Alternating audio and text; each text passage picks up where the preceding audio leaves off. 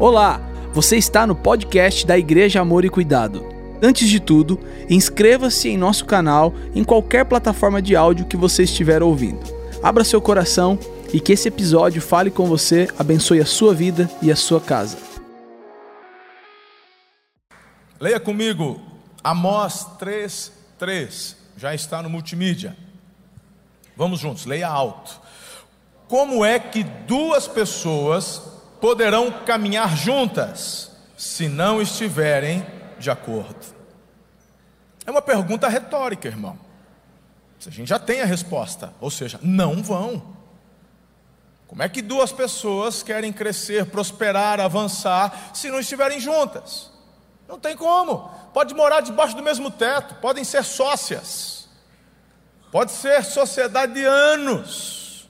Se não estiverem juntas, vai, irmão, não vai avançar. Ouça, Mateus 18, 19: Em verdade também lhes digo que se dois de vocês sobre a terra concordarem a respeito de qualquer coisa que vierem a pedir, isso lhes será concedido por meu Pai que está nos céus. Eu quero que você entenda que o que eu vou compartilhar hoje se trata de um princípio, e princípios dados por Deus são imutáveis. E aqui, queridos, é tão interessante porque encontramos pessoas, inclusive, que não fazem parte de igreja nenhuma, não frequentam igreja, mas se colocam debaixo de um princípio, como por exemplo do dízimo. Eu conheço pessoas, empresários de sucesso, assim: ó, 10% que eu ganho, eu dou lá na igreja, eu faço tal, tal, tal. É um princípio. Aí ele fala: Olha, ninguém me obriga, eu não tenho por que fazer isso, mas eu faço. E o resultado disso eu percebo nitidamente um antes e depois. Eu não abro mão. Pessoas que ofertam, porque são questões diferentes, tanto do dízimo, se você não conhece, tem uma série de mensagens, 40 dias de uma vida, ah, de uma vida abençoada. Você vai lá no canal do YouTube da igreja, clica lá em playlist.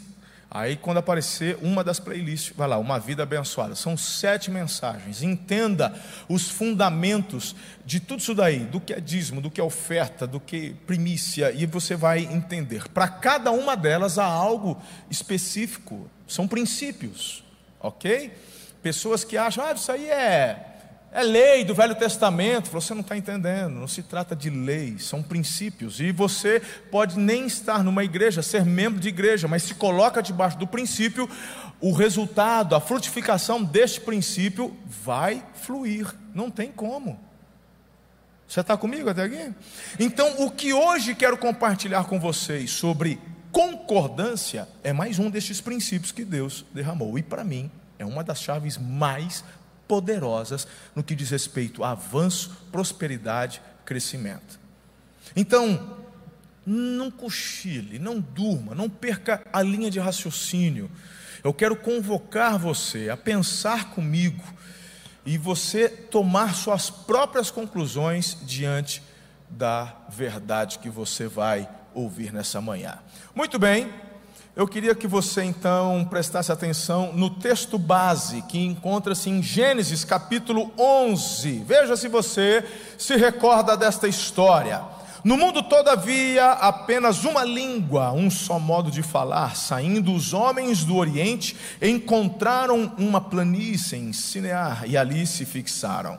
E disseram uns aos outros: Vamos fazer tijolos e queimá-los bem usavam tijolos em lugar de pedras e piche em vez de argamassa. Depois disseram: Vamos construir uma cidade e uma torre que alcance os céus.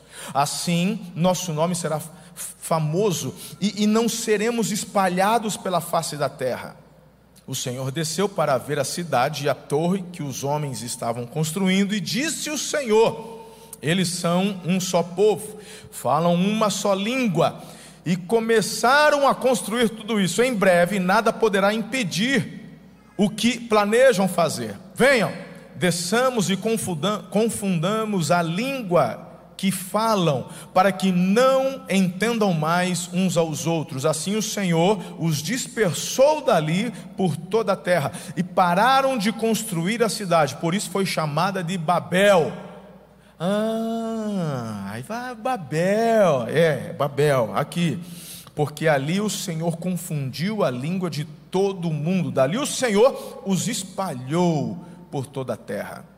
Queridos, após o dilúvio, Deus fez uma aliança com o povo. Olha, eu estou colocando esse arco no céu para que vocês Lembrem desta aliança, não mais destruirei a humanidade por meio da água, como papapá. E aí Deus trouxe uma instrução. Ele falou: olha, espalhem-se, povoem a terra, tem coisas novas aí para acontecerem. Então, vai, vai. Até então havia uma só língua, todos falavam a mesma língua, e de repente, a questão surgiu.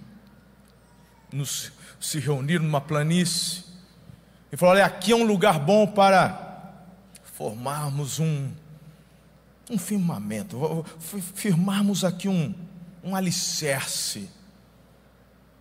E vamos edificar não apenas uma torre ou uma casa, mas vamos edificar os nossos nomes. Seremos grandes. Ninguém vai nos resistir. E aí você percebe, querido, que Deus não tem problema nenhum com torres altas, tá bom? Até mesmo porque eles chegariam até um certo patamar, nem tinham tanta tecnologia assim para ter uma fundamentação de um prédio que pudesse ir tão alto, ok? Não teria como, não é, irmão? Então o medo não era deles construir algo tão alto e chegarem na atmosfera, não, irmão. A grande questão era o intuito, o objetivo dos corações. Uma, sim, eles queriam ser exaltados, vamos nos exaltar. Deus falou: espalhem-se, e eles falaram: vamos nos reunir. E vamos nos reunir em torno de um objetivo que nós aqui temos: edificarmos a nós mesmos, seremos tão fortes, ninguém vai nos resistir. Bem legalzinha essa ideia, você não acha? Tem um cheirinho gostoso de comunismo, socialismo, não sei se você consegue perceber. É? Todo o poder reunido num grupinho e o restante cumprindo seus propósitos. Deus vem. Falou, não foi isso que eu mandei fazer. Agora, eu quero te chamar a atenção para algo muito importante. Eu quero que você reflita e pense sobre o princípio que está por trás de toda Babel. Como é que tudo isso surge? Agora, o verso 6, eu não sei se você conseguiu prestar atenção. Deus, Deus, vejam, disse o Senhor, vejam, Deus chamando a atenção, vejam, todos se uniram e falam a mesma língua. Se isso é, se isto é o começo do que fazem, Nada, isso aqui é Deus dizendo, nada do que se propuserem a fazer daqui em diante lhes será impossível. Por quê? Porque estão debaixo de um princípio divino. É um princípio bom, perfeito, excelente, com objetivos errados. E o fato de você pegar um princípio bom e exercê-lo de forma equivocada não anula o princípio, porque foi estabelecido por Deus, vai dar certo. Você pode até pegar o seu dízimo e entregar e devolver com objetivos escusos, tipo assim, eu vou fazer isso só para prosperar, completamente equivocado, não tem base no amor, não tem base na gratidão, não tem base na obediência, mas só o fato de obedecer não adianta, é um princípio, você vai colher. Não tem como. Você tem aqui o princípio da concordância, e Deus está dizendo: foi estabelecido, nada, eles já chegaram até aqui, se nada for feito, ou seja, se permanecerem concordando, nada vai ser impossível. Diga nada será impossível. Deus disse isso. Agora, se esse princípio funciona para objetivos errados, a pergunta que eu faço é por que, que a igreja tem tanta dificuldade de exercer tal princípio? Se esse princípio é tão poderoso, por que, que na tua casa, no teu casamento, a coisa não está avançando, prosperando, crescendo? Por que, que teu casamento, depois de 20, 30, 35 anos, na verdade, vocês são mais acostumados um com o outro do que, na verdade, vivem a abundância, a prosperidade, a cumplicidade? O que está acontecendo? A base está errada, está fora do princípio. Às vezes eu vejo casais que convivem apenas por conveniência. E hoje eu quero que você entenda de uma forma muito poderosa como fundamentar este princípio na prática. Porque é fato, está aqui, irmão. Nada será impossível. Nada. Aí qual é a estratégia de Deus? O que, que ele faz? Anula o princípio. Ih, deu errado, hein? Vamos anular o princípio, vamos cancelar. Fala para o Miguel lá, cancelar o download. O pessoal não vai fazer mais atualização do sistema. A gente manda um vírus. Deus fala: não. Se na concordância tem edificação, avanço e prosperidade, planta divisão. É só não falarem mais a mesma língua. Aí, meu irmão, antes que alguém fora da casinha pense, ah, mas dele, ele não é amor, meu irmão, na verdade, ele sempre teve um objetivo. E o objetivo do Senhor é que a humanidade, o homem, vivesse para a glória dele, compartilhando da glória, da presença, do relacionamento, da intimidade dele, sim ou não? Desde que o pecado entra na humanidade, a humanidade se afasta de Deus e procura o seu próprio caminho. E o propósito de Deus é atrair a humanidade por conta do livre-arbítrio que Ele deu a você e a mim. Então Ele quer mover, atrair seu coração a Ele. Esse é o objetivo de Deus. O que o diabo quer fazer a humanidade pensar, muitas pessoas pensarem, e às vezes você já está dentro da igreja, já se batizou, é membro da igreja, mas a seta vem, sabe? Ele joga esse lance, tipo, não, Deus tem, é, ele tem interesse. Falou, qual interesse que Deus tem num cara mal acabado igual eu? Que interesse que ele tem? O, o Senhor do universo, o dono da prata e do ouro, que interesse que ele tem? Sei bem quem eu sou de onde vim, irmão. Conheço bem minhas limitações. Por isso que Jesus falou: Deus está assim, ó, chamando as coisas loucas deste mundo, para os sábios que se acham ficarem envergonhados. O objetivo do Senhor é ter o meu e o seu coração na intimidade, no relacionamento com Ele. É isso que Ele quer. E quando Ele diz espalhem, ele já sabe o que é melhor para cada um de nós. Então, quando ele vê o homem na contramão do direcionamento dele, mas exercendo um princípio estabelecido, ele fala: Vou agora então fazer com que este princípio não consiga ser executado. Deus muda a linguagem. É daí, meu irmão, que vem toda a variação de línguas que a gente encontra na terra. É claro que as línguas não são estáticas elas sempre estão em movimento. A língua portuguesa, mesmo sendo uma língua tão antiga, mas ela continua recebendo atualizações, né? Desde que não seja o todes e pelo amor de Deus, mas vamos deixar isso para lá.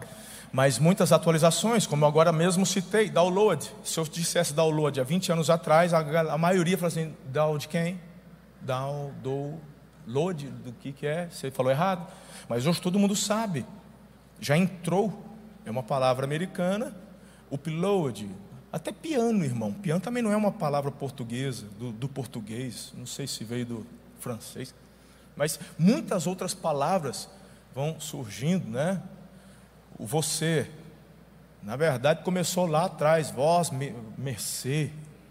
Né? Não é isso aí? aí depois ficou só mercê. Aí, na verdade, na prática está só o C, né?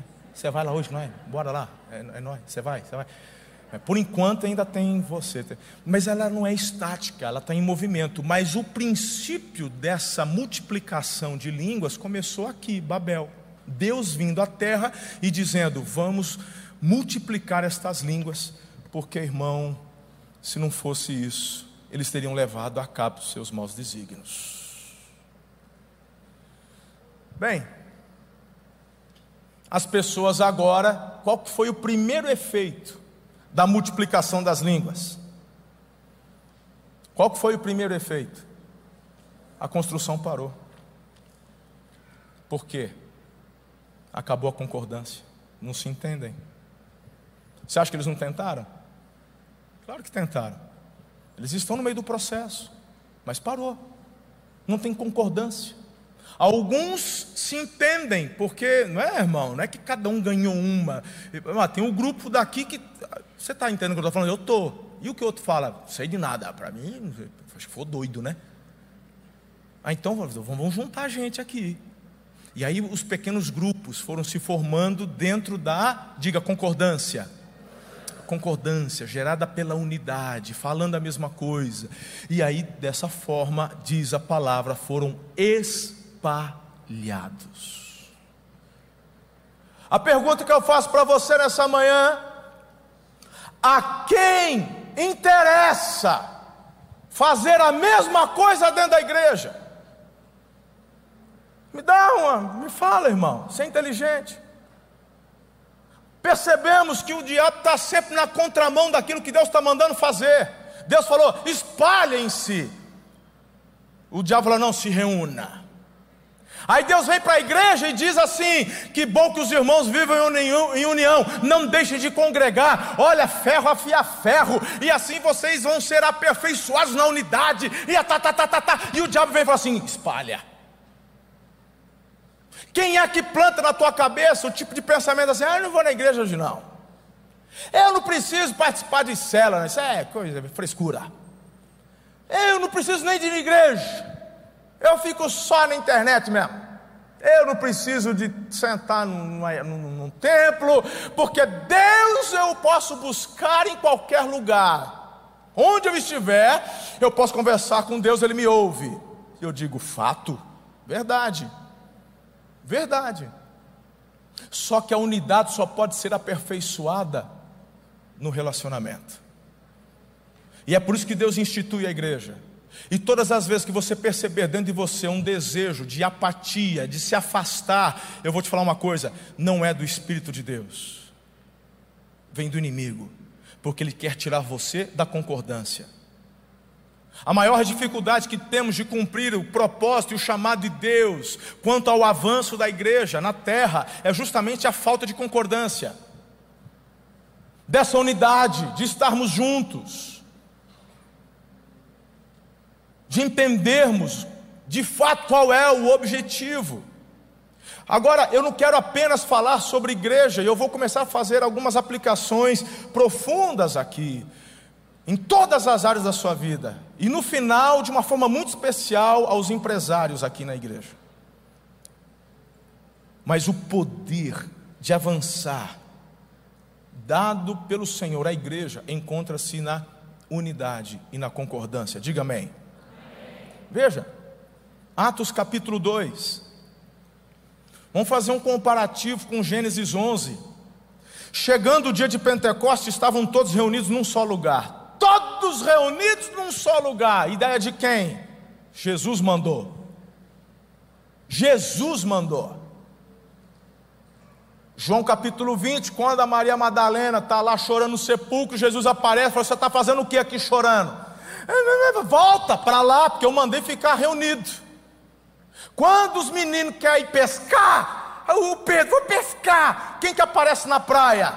Jesus, você está fazendo o que aqui? Vou até dar um churrasco para vocês, mas eu não mandei esperar. Com a dificuldade de andar em unidade, de ficar junto, meu irmão, nós temos um sério problema com isso, porque no início mais de 500 se reuniram, quando de fato o Espírito Santo desceu, 120. Menos da metade, mas ó, meu irmão, bem menos da metade. Por isso que a Bíblia fala: se você, meu irmão, não desanimar, você colhe. Então tem gente que está aí, ó, ele plantou, ele preparou, ele semeou, ele agou, ele pá, pá, meu, mas no final, por que, que eu não colho? Você, você não colhe porque você não tem paciência. Não é no seu tempo. O tempo da colheita é um tempo estabelecido por Deus, horas. Não adianta você chegar para o pé de milho e falar assim, vai, vai, vai, rápido, rápido, rápido. Não tem, irmão. Não tem como, é isso aí, é o tempo dele, de maturação. Então, se você não desanimar, você vai colher. Então, dentro do princípio da unidade, o Senhor estabelece, reunidos num só lugar, aguardem. Verso 2: De repente do céu veio um som, como um vento muito forte, encheu toda a casa, na qual estavam assentados, e viram que parecia línguas de fogo, que se separaram e pousaram sobre cada um deles. Todos ficaram cheios do Espírito Santo e começaram a falar noutras línguas, conforme o Espírito os capacitava. Havia em Jerusalém judeus devotos a Deus, vindos de todas as nações do mundo, ouvindo-se o som, ajuntou-se uma multidão que ficou perplexa. Por quê? Você vê o que está acontecendo aqui? Estão reunidos no cenáculo, o Espírito Santo desceu, um dom foi distribuído, dom de línguas. Eles começaram a falar não apenas a língua dos anjos, aqui em específico, eles começaram a falar a, a língua é, é, de, dialeto, o dialeto das nações. Cada um começou a falar num dialeto diferente. E do barulho que estava acontecendo, pensa no reteté. Aí tem gente que fala assim: é, Aquela igreja lá onde Deus parece que é surdo, não sei se tem que gritar tanto, né, fazer entendimento, não é verdade? Por que você não critica aqui os meninos aqui, cheios do Espírito Santo, porque o barulho foi grande? Quando foram cheios do Espírito Santo, ninguém falou assim. o, trem pegou, tanto quem estava de fora falou: o que está acontecendo aí? Esse trupé todo. Um barulho, sim ou não? A multidão chegou por conta do barulho, e o barulho era causado pelo mover do Espírito Santo. Onde eu parei? Verso 8. Então, ah, verso 7. Não, verso 6. Ouvindo-se o som, juntou-se uma multidão que ficou marav é, é, que ficou perplexa, pois cada um ouvia falar na sua própria língua. Atônitos, maravilhados, eles perguntavam: Acaso não são galileus todos estes homens que estão falando? Então, os ouvintes de cada um de nós, cada um de nós, estão ouvindo em nossa própria língua materna. Olha a lista, irmão, olha a lista: pardos, medos, elamitas, habitantes da Mesopotâmia, Judéia, Capadócia, Ponto e da província da Ásia, Frígia, Panfilha, Egito e das partes da Líbia, próximas a Cirene, visitantes vindo de Roma, tanto judeus convertidos ao judaísmo, cretenses e árabes. Nós ouvimos declarar as maravilhas de Deus em nossa própria língua. É forte. Quem está tá escrevendo isso? Quem está relatando isso? Lucas, irmão. Nós ouvimos. Forte demais esse negócio. Agora perceba, olha isso aqui, que doideira. Deus derramou o princípio e a chave da concordância, sim ou não? Quando você usa o princípio, mesmo sendo ele bom, para as coisas erradas, o princípio vai dar certo, porque é um princípio de Deus, sim ou não? Ok, Deus vem e confunde, então compara com Babel, não é para fazer isso, Deus vem e planta divisão. As línguas estão aí. Você tem aqui Pentecostes, né, irmão? Tem os judeus de várias partes do mundo, mas eles vieram a Jerusalém para o tempo da celebração do Pentecostes. Agora, qual que é o propósito de Deus? Estabelecimento da igreja. O, qual que é a força da igreja? Eu falei agora há pouco para vocês. Unidade. Vocês são demais, gente. Unidade, isso. Vocês estão prestando atenção. Então, se o foco, a força da igreja é a unidade, o que hoje, aqui em Pentecostes, com o Espírito Santo, nos impede de andarmos em concordância. A língua, então eu faço a união. Cada um vai ouvir. Ele não, não está igualando. Por quê, irmão? Deus não poderia promover um milagre nos ouvidos? Todo mundo falando e cada um os seus ouvidos entendendo, porque eu já vi esse milagre acontecer. Hoje, irmão, hoje, muitos missionários falando, pregando em inglês e os nativos ouvindo na língua deles. E Deus pode fazer porque Deus é criativo, Ele faz do jeito que Ele quer. Mas na verdade, queridos, eles ouviram na língua deles, porque essa unidade deveria ser estabelecida não em Jerusalém, mas em toda a terra.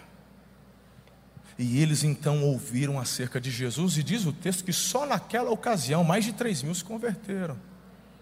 E aí? E aí? Quem está comigo até aqui? Gênesis 11. Pararam porque a concordância foi quebrada. Você só está aqui hoje porque na concordância a igreja se estabeleceu e avançou até hoje.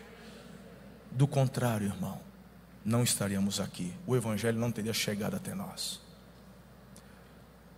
O que é andar em concordância, igreja? Não é apenas concordar com o cônjuge, com o sócio. Não é só concordar com o seu parceiro de liderança ou com as pessoas próximas. Não é apenas declarar algo juntos. É muito mais profundo que isso. Por isso que eu quero te dar três orientações para você viver este princípio na sua vida hoje. E aqui, meu irmão, pode ser o diferencial de antes e depois.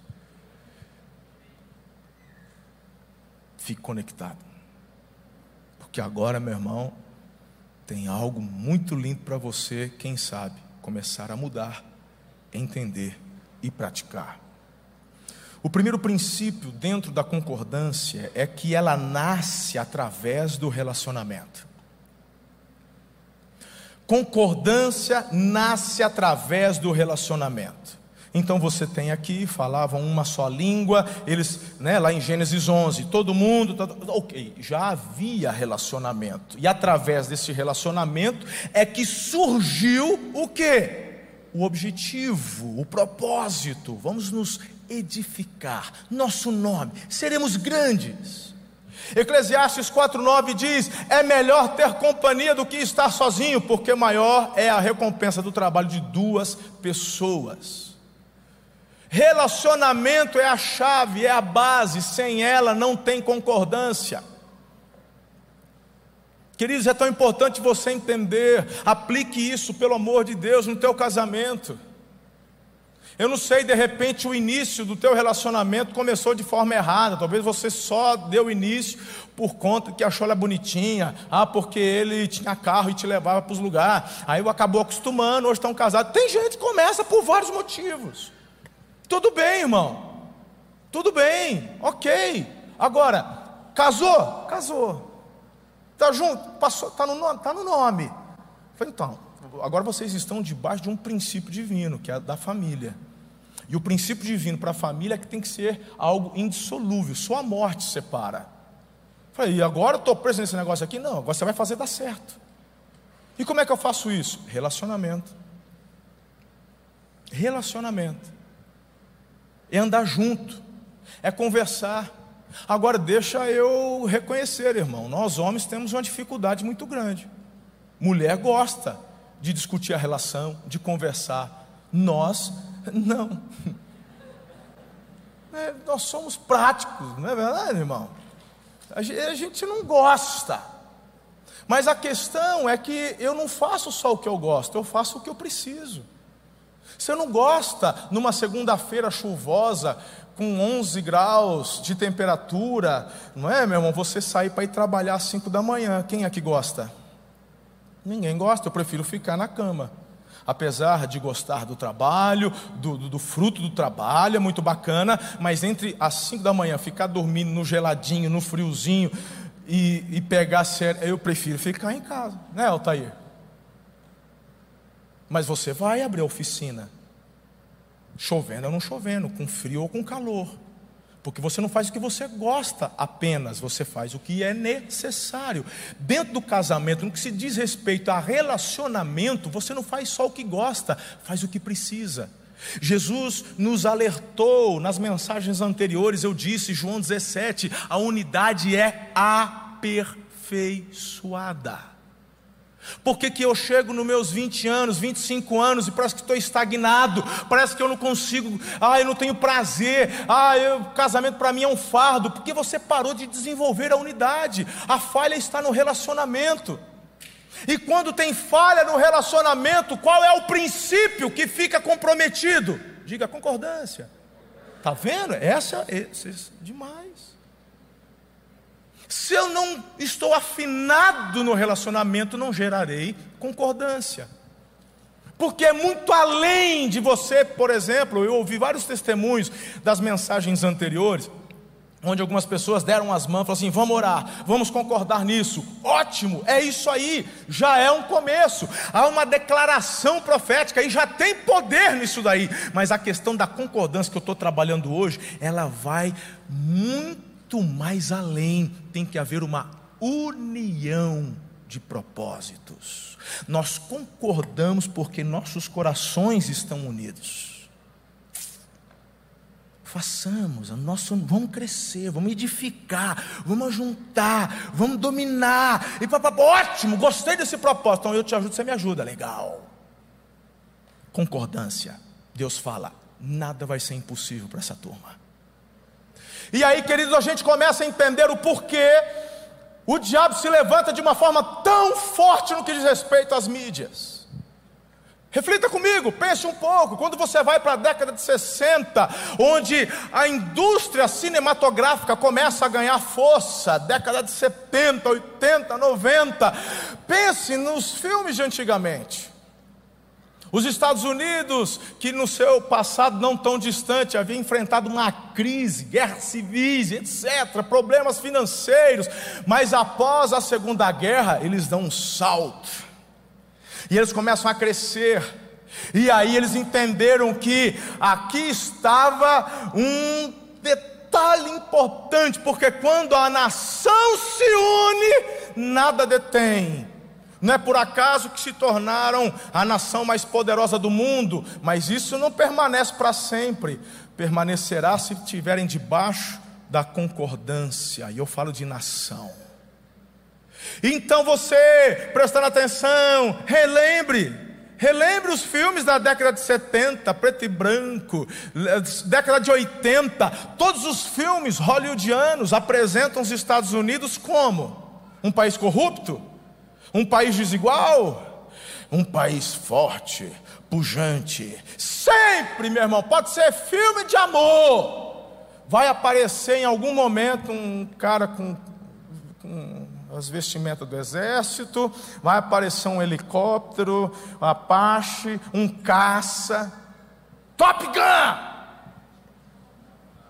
É, só os tiozão agora, é, pastor Mar. Quem nunca mandou um raibana, né, um jaqueta de couro, chiclete, Tom Cruise, ah, Top Gun.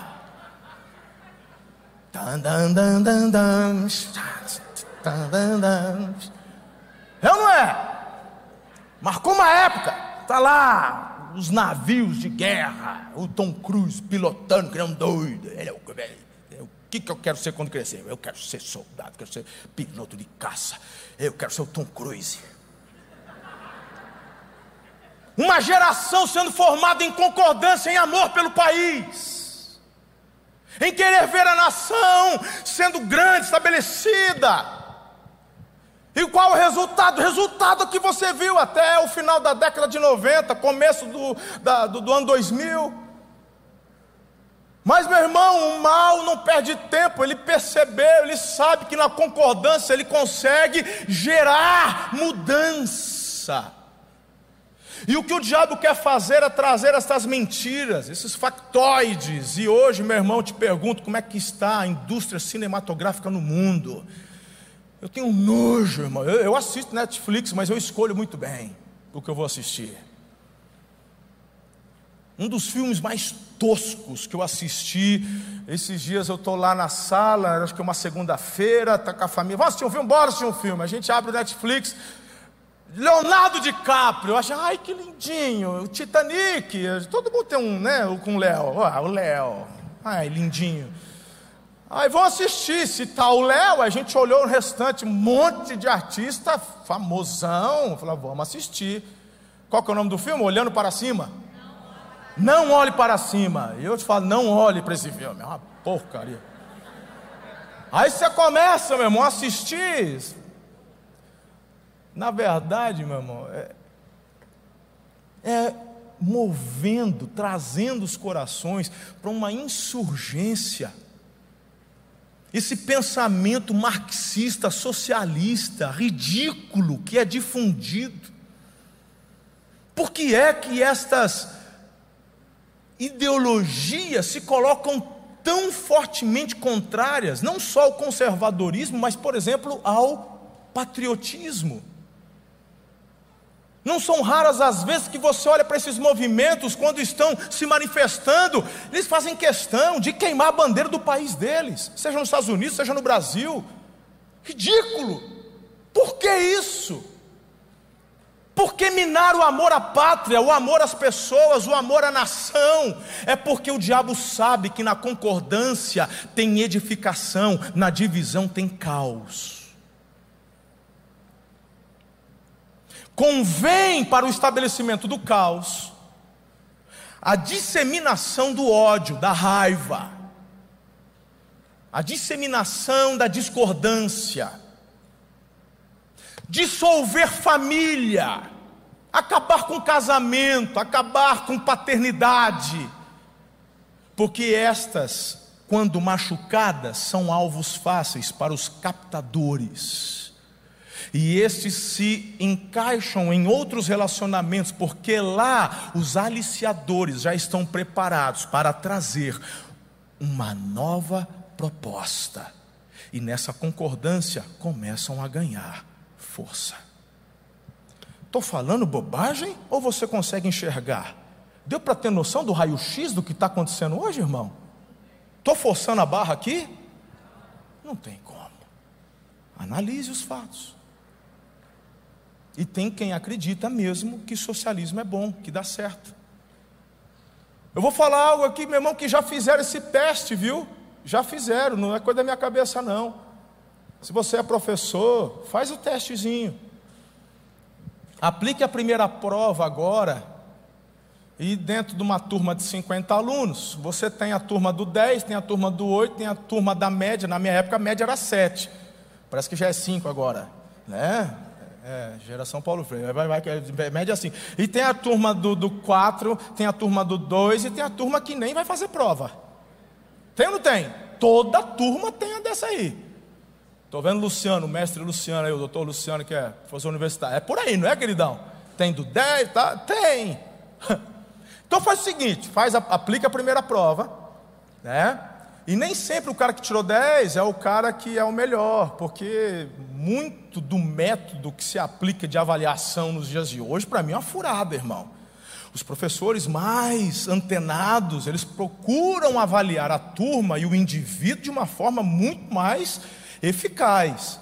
Porque nem sempre o cara que só sabe decorar, que tem facilidade de decorar, ele tira 10, mas às vezes ele não chega nem perto daquele outro que tirou 7, tirou 5, mas que tem uma percepção muito mais aguçada. Mas enfim, vamos deixar isso para um outro dia. Aí você pegou as notas, todo mundo lá, porque aluno é assim, ele fez a prova, ele quer a nota, sim ou não? Aí você chega lá para o aluno e fala assim: vocês querem saber a nota? Claro, professor, manda. Quatro e meio. Quem? Todo mundo. Mas todo mundo não, eu tenho certeza que eu tirei 10, eu gabaritei a prova. Não, não, não, mas agora aqui é a lei do socialismo. Quem produz mais, quem produz menos, o gente põe tudo, divide por igual e o negócio é assim. No mundo maravilhoso de Disney e de Bob, do socialista, do marxista, a cabeça é que quem tirou dois, ou quem faltou na prova e ficou com quatro, ele vai ficar constrangidinho.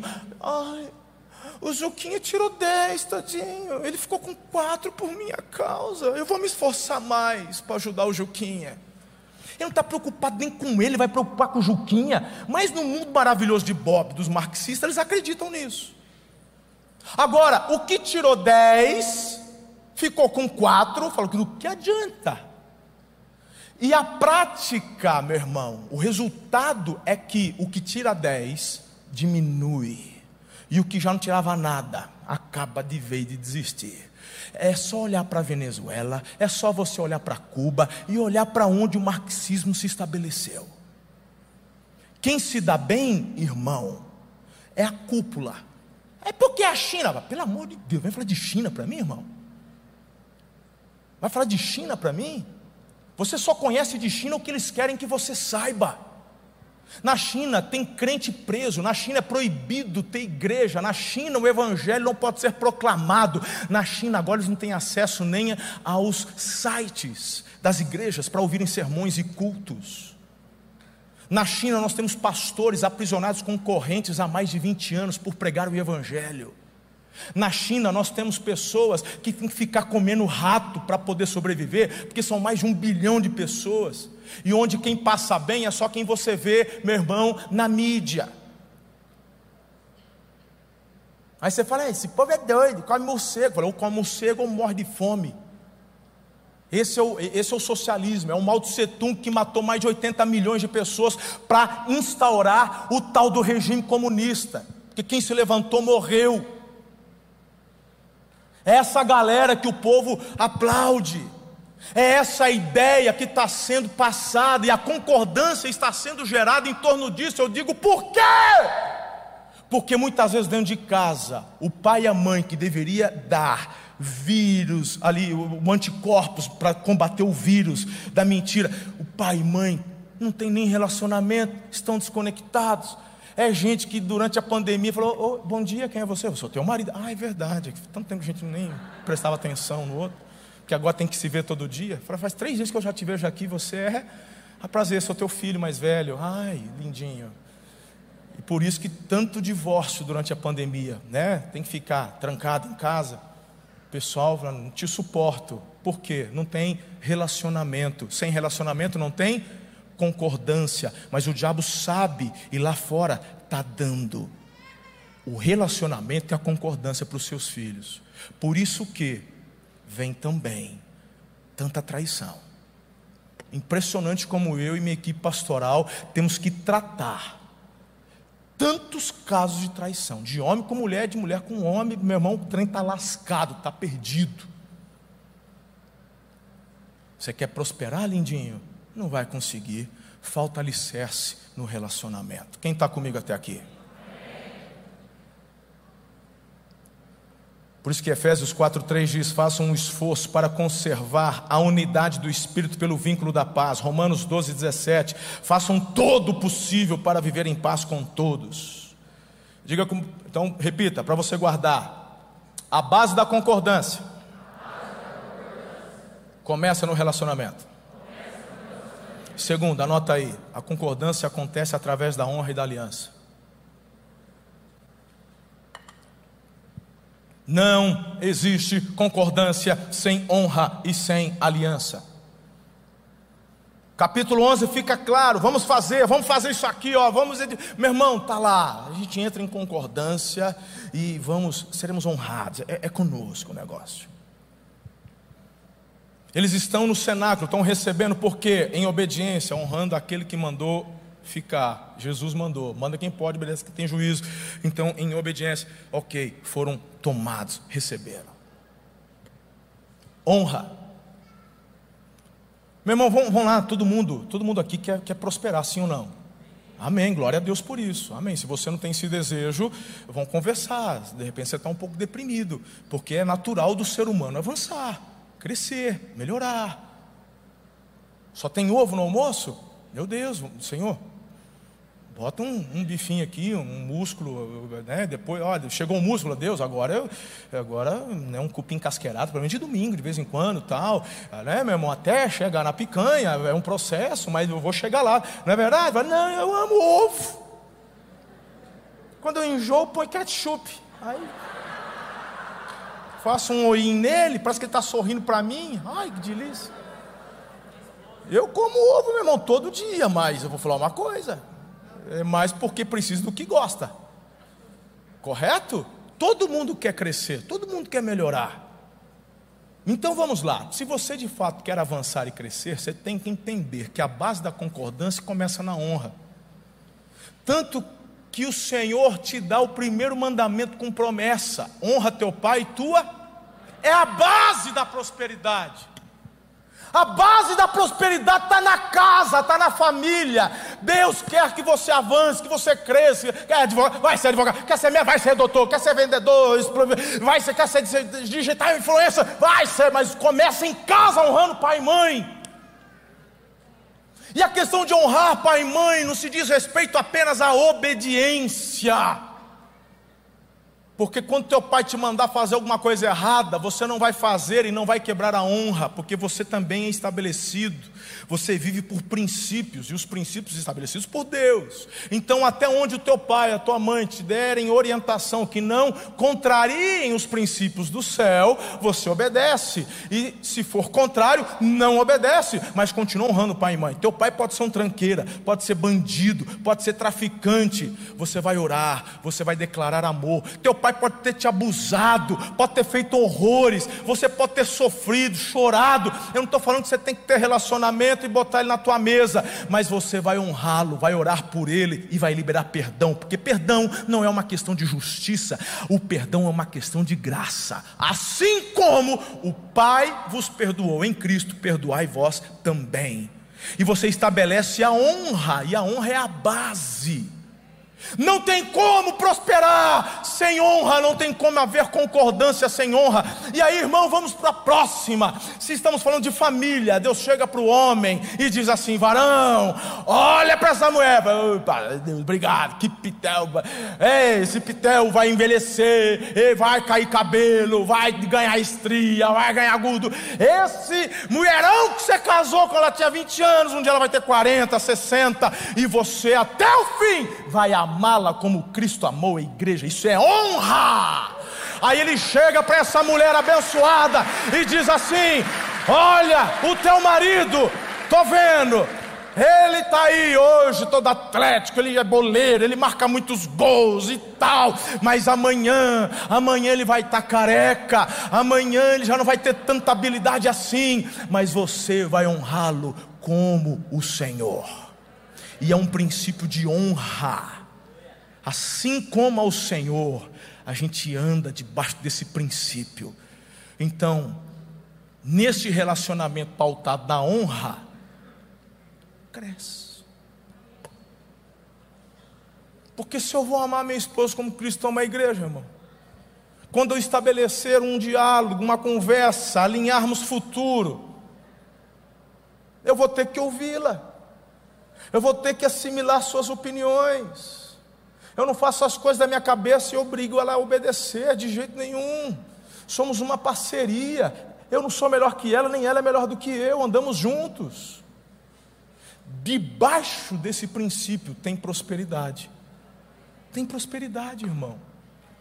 É um princípio pronto, acabou. Aí a concordância se dá onde?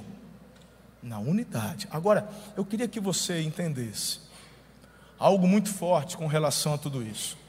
Eu me lembro, em 2008, quando eu cheguei aqui na igreja, eu já compartilhei várias vezes aqui sobre o testemunho, já são mais de 14 anos que eu estou à frente dessa igreja. Quando eu cheguei, essa igreja tinha já 70 anos de idade, praticamente. Naquele ano ela ia completar 71, se não me falha a memória. Eu, um jovem pastor, com 30 anos de idade. E aí, imagine você, chego na igreja, igreja tinha um domingo à noite, tinha 250 pessoas mais ou menos no culto.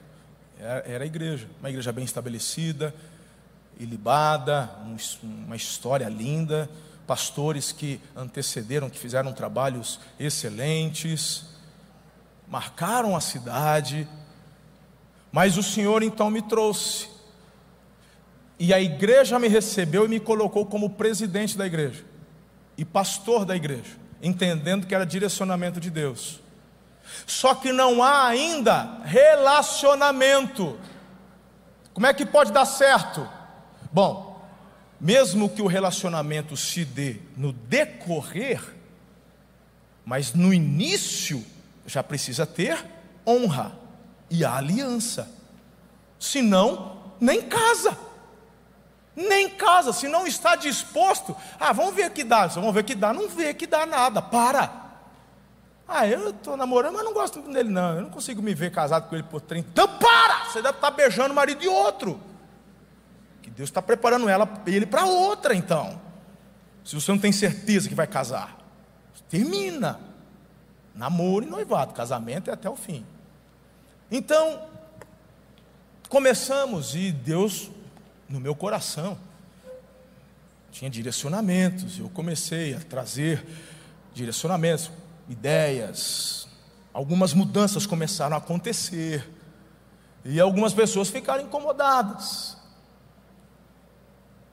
Outras assimilando, outras concordando, outras não gostaram. Eu, meu irmão, para resumir, porque o negócio é longo, o enfoque que eu quero te dar é outro. Quando chega lá em outubro, novembro, eu, eu de verdade, diante de Deus, eu tomei, eu falei, eu vou embora, desisto, estou entregando a igreja, eu vou embora, eu vou pedir demissão, não vou ficar. Chega, para mim deu.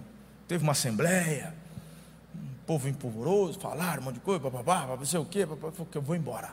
Chega, para mim deu.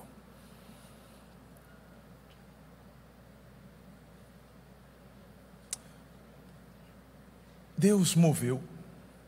No dia seguinte, e ele moveu o coração dos membros, era uma igreja menor, se lembre disso. E muitos, durante o dia, era uma quarta-feira, começaram a me procurar. Durante todo o dia, ligando, mandando recado, mandando flor. E eu me quebrantei, chorei. E era Deus dizendo: ao passo que tem dois, três casais que estão bravinhos, o restante da igreja está em concordância. Naquela noite eu preguei, Deus me deu graça. Quando foi naquele mês seguinte, novembro, eu recebi a visita de uns homens no meu escritório.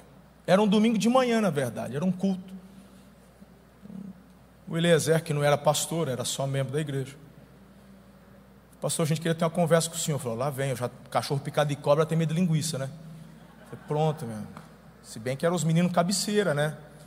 Eu olhei assim, porque aqueles acusadores não apareceram mais depois daquela assembleia. Para falar a verdade, depois do dia seguinte.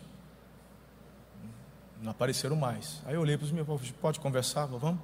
Subimos na secretaria, fechamos a porta, a porta. E eu me lembro, pelo menos três pessoas me vem nítida a impressão, a certeza que estavam lá. O Eliezer, o irmão Josué, que Deus o levou nesse começo de ano, pai da Ludmila, da Leslie e lembro do Alexandre Raniel, estava lá também nessa reunião. O Alexandrão estava lá. Devia ter mais outros homens ali. Lembra disso, Lê? E eles disseram assim: Pastor, nós nos reunimos. Falei, lá vem. Eles falaram: Deus nos cobrou. Eles começaram assim: Deus nos cobrou. Tudo isso que aconteceu. E o Josué falou um negócio assim: quando quem sabe que tem que fazer o certo e não faz. As vozes dos que estão fazendo de forma equivocada sobressaem. E Deus nos cobrou que deveríamos nos levantar em honra ao pastor, em apoio ao pastor. Lembre-se que eu era um menino, hein? Eu tinha agora recém-completado 31 anos. 31 anos. Eu tinha completado um ano que estava na igreja. Nem isso, eu ia completar em fevereiro. Não tinha dado um ano de ministério. Mas eles falaram: Deus nos cobrou. Eu comecei, me emocionei. Falei, Amém. Ele falou: Nós queremos fazer uma aliança com o Senhor. E foi algo consciente, assim, naquilo que Deus te levantar para fazer, Sendo orientação do Senhor, nós queremos declarar que estamos contigo até o fim. Claro que se o Senhor fizer alguma coisa errada, contrária às Escrituras, não tem nosso apoio. Mas do que Deus mandar o Senhor fazer, dentro da palavra, o Senhor vai ter sempre nosso apoio. E eu falei, então vamos ajoelhar. E nós nos ajoelhamos naquela, naquele escritório. E nós fizemos uma aliança de unidade. E a partir daquele momento, uma unção de concordância tomou conta do nosso coração. Deixa eu te falar uma coisa. Eu quero preparar o terreno para o último ponto, que é muito importante. Meu tempo já terminou, mas vocês me dão mais 10 minutos? Até aquele tempo, eu assumi no comecinho de fevereiro, isso era final de outubro, começo de novembro, nós não fechávamos o orçamento. A igreja tinha um orçamento, a gente não chegava. O, pessoal da finança ficava no meu rim, é, porque a igreja, o pessoal não contribui, é, é, não tem dinheiro, é, tem que cobrar o povo. Meu irmão, eu fiquei, era terrível. Quando entra novembro, uma turma sai. Não está em concordância. Saíram. E era uma turminha forte até que saiu. Aí eu falei, é, é, eu comigo mesmo, falei assim, Deus, se desse jeito já era apertado, com essa turma saindo, levando uma boladinha junto aí, não vai sobrar nada. É agora, agora que vai ficar difícil. Mas eu pensei e só orei. Falei, Deus, está nas tuas mãos. Não vou me preocupar. E entramos janeiro, entramos fevereiro. Quando foi chegando perto do meio do ano, maio, chegando perto de junho, não me lembro. Eu lembro que o Sidão, que era o tesoureiro na época, falou: Pastor, é, o que, que, a gente faz com o valor excedente? Falei: Excedente de quem? Quem está excedendo o quê? Eu, né, sempre acostumado só com aperto, de repente ele vem com umas palavras que eu não tinha ouvido até então é, excedente. Falou assim: não, é, está sobrando. Mas como assim está sobrando, cara? A gente ficou apertado. Não, não, pastor. É, pagando conta, fechou. A gente está acima do orçamento, está sobrando. Eu falei: quanto está sobrando? A hora que ele me mostrou o saldo, você é doido, não me fala nada. Agora vão gastar, ué. Vão gastar esse negócio aí. Aí falou: meu irmão, na época a igreja ainda tinha, sabe, piso de taco, lá no Campo Centro. Piso de taco né? o banco de madeira, aquelas madeiras escuras, 90 graus, é, é, a, a luminária, aquelas lâmpadas de 40 com corrente, quatro correntes pendurando. Pensa um negócio moderno para a década de 40, um negócio assim, sabe, última geração, e a gente já no ano 2000 e tralalá. Aí falei, vamos reformar. A gente reformou a igreja, ficou linda, ficou moderna. Eu quero te chamar a atenção do seguinte: você conheceu Jesus através desse ministério e hoje está nessa igreja. Nós só chegamos até aqui por causa daquela aliança de unidade, da honra que foi estabelecida.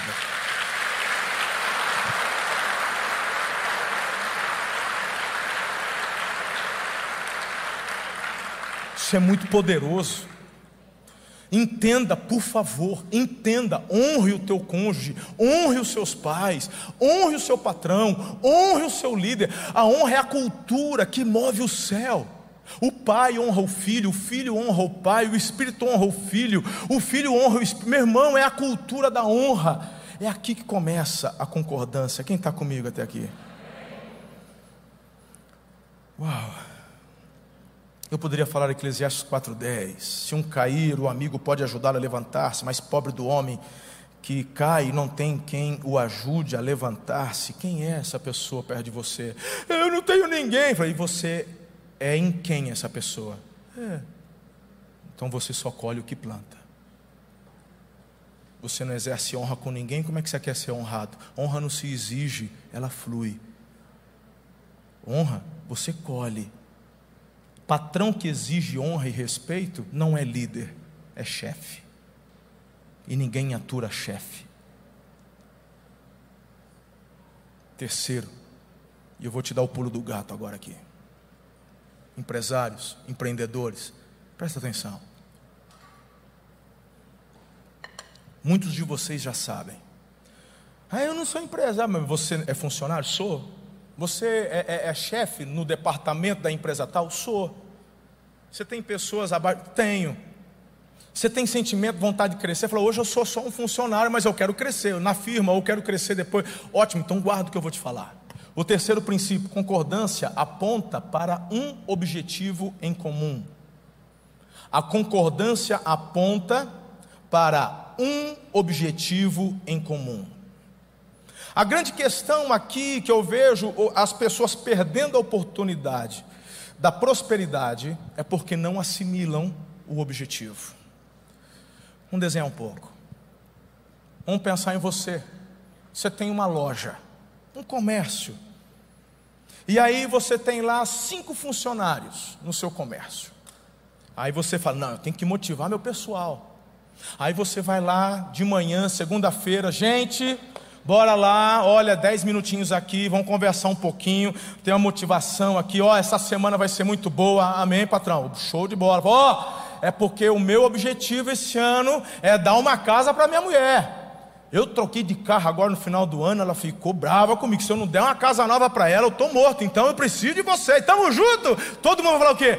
Claro, patrão. Ô, a gente quer ver o senhor de casa nova, claro. Nossa, naquela segunda ele vai dar o tudo dele. Funciona isso, gente? A pergunta que eu te faço é: qual é o teu objetivo? Qual é o objetivo da tua empresa? Qual é o objetivo lá no seu trabalho? Porque a concordância se dá, se move, se estabiliza no compartilhar do objetivo. E tem que ser um objetivo, querido, que inspire, que atraia. Pode até não convencer, pode até não convencer, mas vai mover e motivar. Qual é o objetivo da tua loja? Se é só te dar sustento, se é só para pagar tuas contas, sinto muito te dizer, você só vai manter isso aí, ela só vai decrescer, porque outros melhores com objetivos mais aprumados e afinados vão se levantar, surgir e daqui a pouco a tua loja fica no esquecimento.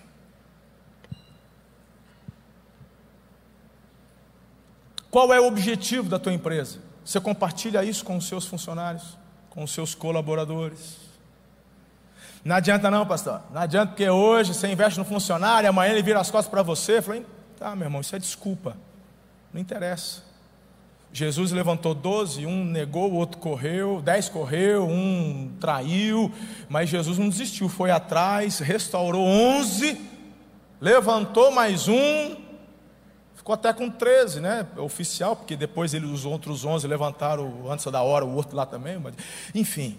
Jesus não desistiu, não, mesmo sabendo que teve traição, negação, medo, papapá. Então, essa é a vida nossa. Você vai investir em pessoas que vão te deixar amanhã. Mas deixa eu te falar uma coisa, posso te falar uma coisa bacana? Mesmo que você tenha pego um funcionário, pagou curso para ele, investiu na vida dele, pensando na sua empresa, claro, claro. E amanhã esse funcionário foi embora, não fica triste. Eu joguei dinheiro fora. Você não jogou dinheiro fora. Aquilo que você semeou, você vai colher.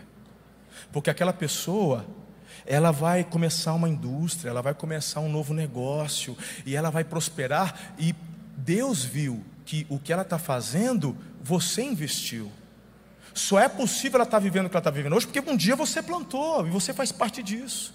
Então o Senhor vai te trazer novas pessoas, Ele vai dar condições para você levantar outros, Agora, se você fica, sabe, magoadinho, falando mal, papapá, não é por aí.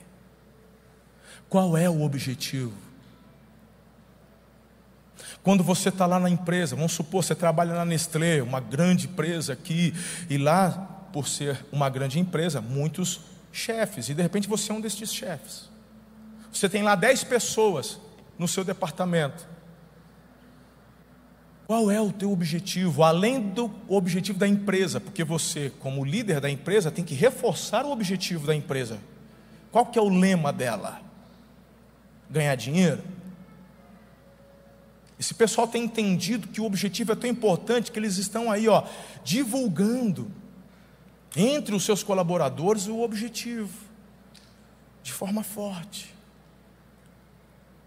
E aquela pessoa que está trabalhando, claro, por conta do salário, mas ela está assim: eu estou fazendo parte de um negócio bem legal.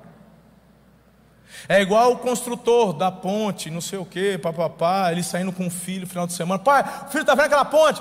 Tô... Papai ajudou a fazer. Ele não está olhando só o salário que ele recebeu, um objetivo. Mudou a cara da, da cidade. O que ele fez se tornou um cartão postal. Uau! faço parte de algo grande.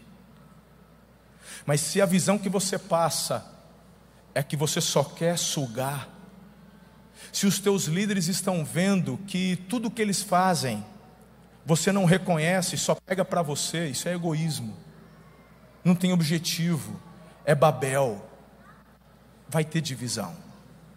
Mas se você é um líder que trabalha para promover, Se você é um líder que não tem medo de investir numa pessoa que amanhã se torne melhor do que você, deixa eu te dizer, o Senhor vai te honrar.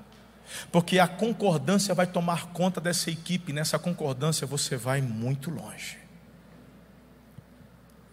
Hoje eu tenho uma equipe pastoral onde muitos deles são muito melhores do que eu em muitas áreas. E eu glorifico a Deus. Falo, uau, que demais. Obrigado, Senhor. Por isso que eu falo, um dos meus objetivos é me tornar desnecessário. O que importa é que Jesus cresça, que a gente diminua. O meu objetivo é cooperar com o avanço do reino na face da terra. Nós não somos donos de nada. Eu já tenho trabalhado e de forma aberta de pessoas, de pastores que vão me suceder aqui. Minha equipe já sabe, tem um da equipe que eu estou trabalhando para ser meu sucessor.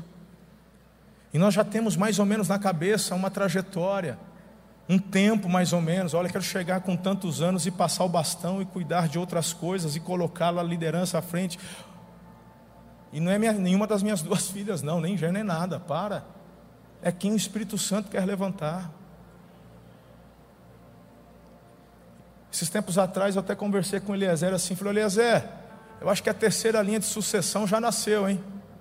Eu fui fazendo uma conta, um cara 20, 20 anos mais novo que eu, e o outro que eu estou pensando já tem 20 e tanto, já nasceu. Eu já comecei a orar, Deus, me mostra quem é o, a terceira linha de sucessão, para que quando houver o que assumir, continue investindo e a coisa continue. Eu quero que a igreja, amor e cuidado, continue avançando e crescendo até a volta de Jesus.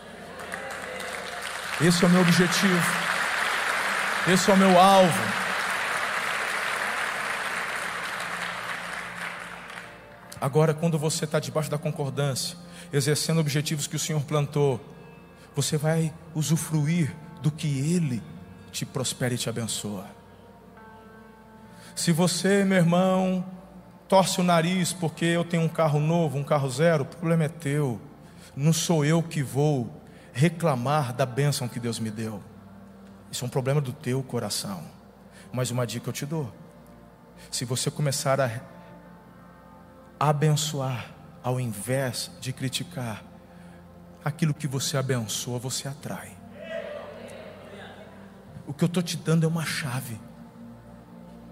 Porque se você vive todos estes princípios e vive endividado, então a palavra está errada se eu estivesse ensinando e motivando vocês, e eu fosse um cara com dívida na cidade, não tenho casa própria para morar, com 44 anos, minhas filhas, tudo mulambenta, roupa, tudo, é só o que ganha, meu irmão, então, eu vou seguir um homem desse como? Se o que ele prega ele não vive, se ele está falando que Deus abençoe e prospera, então, irmão, eu já tive muito preconceito com isso, já tive. Mas o Senhor me fez entender muitas coisas. E hoje, quando Deus quer me abençoar, eu glorifico o nome dele. Falei, Deus, eu não sou merecedor, mas eu te agradeço porque é honra do Senhor, é favor que eu não mereço. E eu continuo compartilhando o objetivo, o alvo. Faz isso na sua empresa. Faz isso com quem você lidera. Não tenha medo de concorrência. Se você tiver a oportunidade de promover o teu colega de trabalho, promova ele. Se, se surgir, a gente ouviu do Márcio Michele durante aqui o carnaval um testemunho, meu Deus do céu, que palavra do Márcio. Querido, se tiver alguém do seu lado, tem uma vaga nova e vocês dois concorrem. Só você ficar. Avisa ele, cara. Falou: surgiu a vaga que você quer, vamos embora. Ah, mas você vai vai atrair concorrente? Falou, vai entrar quem tiver melhor preparado. Se for você, amém. Era para você e Deus me usou só para te falar. Então pode não ser a minha vez agora, mas eu vou fazer a coisa certa. Amanhã aparece para mim também. Esse camarada pode ganhar a vaga do outro, mas ele nunca vai esquecer do que esse cara fez. Irmão, honra objetivo, aliança, relacionamento, concordância, prosperidade. Você está entendendo? Não basta pegar na mão da esposa e falar, vamos concordar com relação a isso. O coração tem que estar apegado pela honra e pela aliança. E nessa unidade, juntos, declararão a concordância. Coloque-se em pé. Muito obrigado por ter ficado conosco até o final. Se este conteúdo abençoa a sua vida, compartilhe com todas as pessoas que você conhece. Siga-nos também em nossas redes sociais, arroba Amor e Cuidado. Deus abençoe.